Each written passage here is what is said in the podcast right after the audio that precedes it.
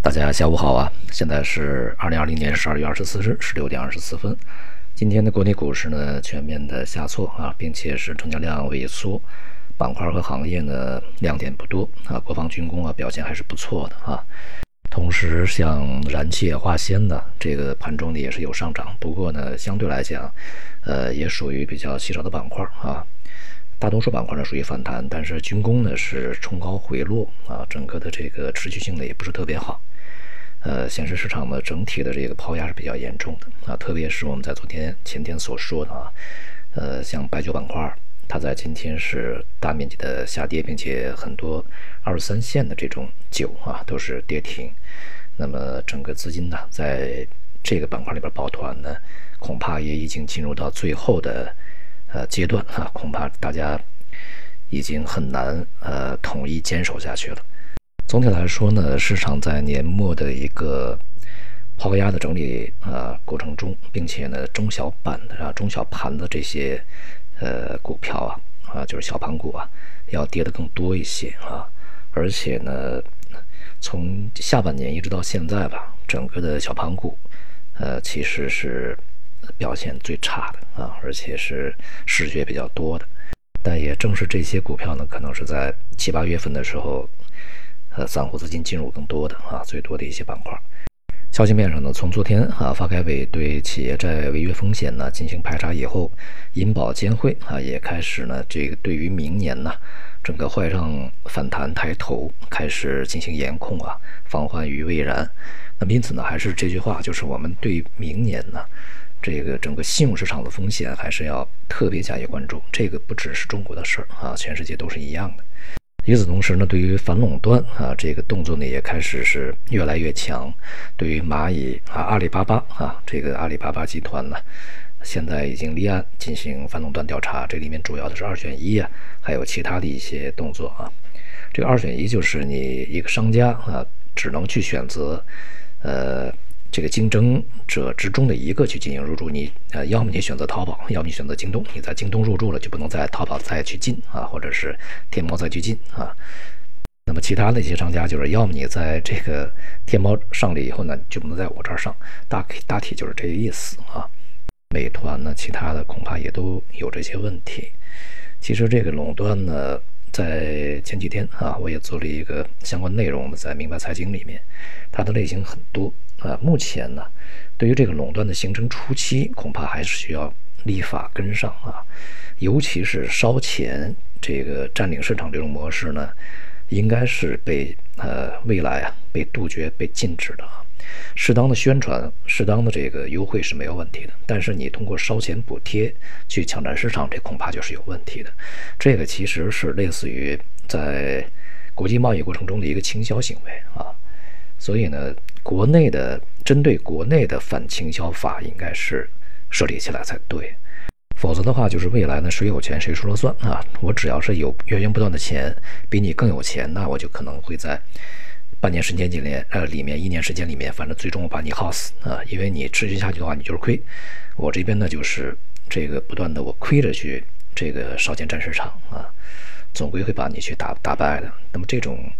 应该是不正当的一种竞争行为，应该是被禁止的啊，这个是源头。所以呢，如果是在相关层面的立法也好、办法也好、行政法规啊跟上的话，在未来啊，资本的玩法恐怕就没那么简单了。像苹果呀、华为呀，哪个也不是靠资本扩张去做大规模的啊，都是靠产品。而产品的这个核心还是技术嘛啊。国际市场方面呢，进入了这个假期啊，基本上呢，现在已经很少人关心交易啊。大体而言呢，是比较沉闷的状态。特朗普呢，还是利用最后的机会啊，呃，确实还是不甘心，先去呃这个让国会啊去修改新冠疫情的救助法案。不过现在看起来呢，似乎是接受了啊最终这个结果，但是呢，这个又否决了国防预算法案啊。据说呢，他是为了自己未来的政治生涯去谋划，呃，去树立一些资本啊，建立一些本钱的话，不如说是闹小孩脾气。因为这个国防预算法案呢，它是在参议院、众议院都是被高票数通过的，而且在国会里面也是高票数通过的啊。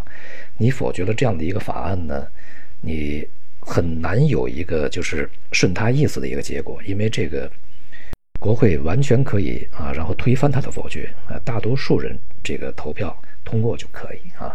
那么现在这个两党人士都是对这个法案满意的，所以特朗普这么做好像多少有一点呃不是太理智啊。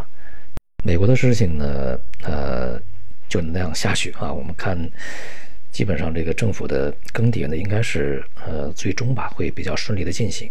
即便这个特朗普受这些障碍的，应该也不会有什么特别大的意外啊。至于对这个特朗普是否会动用军队啊、武装力量啊、安保力量，然后去推翻这个现在的呃拜登胜选这么一个结果呢？这种猜测应该可能性不大啊。即便特朗普有这个心呢，呃。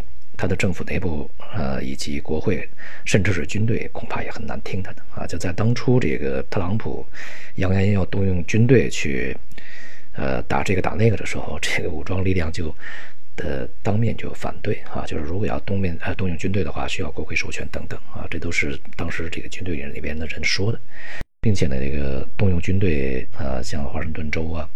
这些地方去平平息啊所谓的当时的暴乱，那么军队也是撤出的啊，所以说这个也很难实行。因此呢，对于特朗普啊这个政权更迭呢，不要有太高的意外的那种预期啊，应该不会有什么特别大的事情。而在欧洲呢，现在好事情也有，坏事情也有啊。好事情呢，就是英国和欧盟终于就它的脱欧问题呢达成了一个有限的贸易协议，呃，这是一个非常好的一个结果啊。现在进入到一些这个细节，就是字眼方面的一些这个落实，这和我们之前的预期是一致的啊。就是最终这些政客还是要妥协的啊，无论他多么激烈去吵啊，激烈的吵就是为了最终大家去妥协。要价码越高啊，最终啊往后撤的就可能越少啊。这是欧洲政客与特朗普的不同。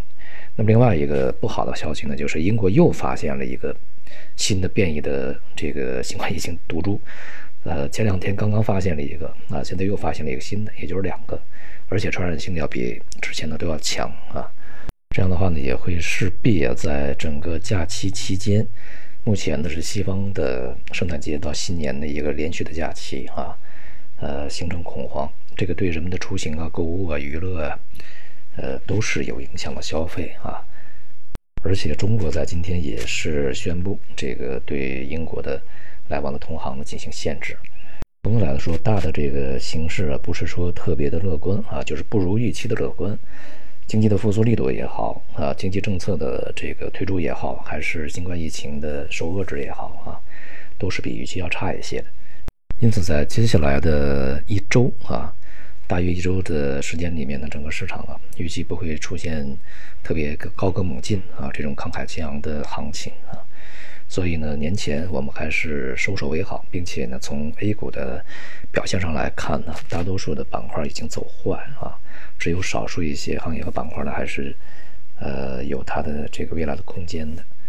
如果说之前呢，这个结构性的机会是比较多的，那么现在呢，结构性的机会就比较少了啊，反而呢，系统性的风险相对就占了一个比较大的比例，这是在跨年这段时间里面尤其啊需要注意的。好，今天就说到这里，谢谢大家。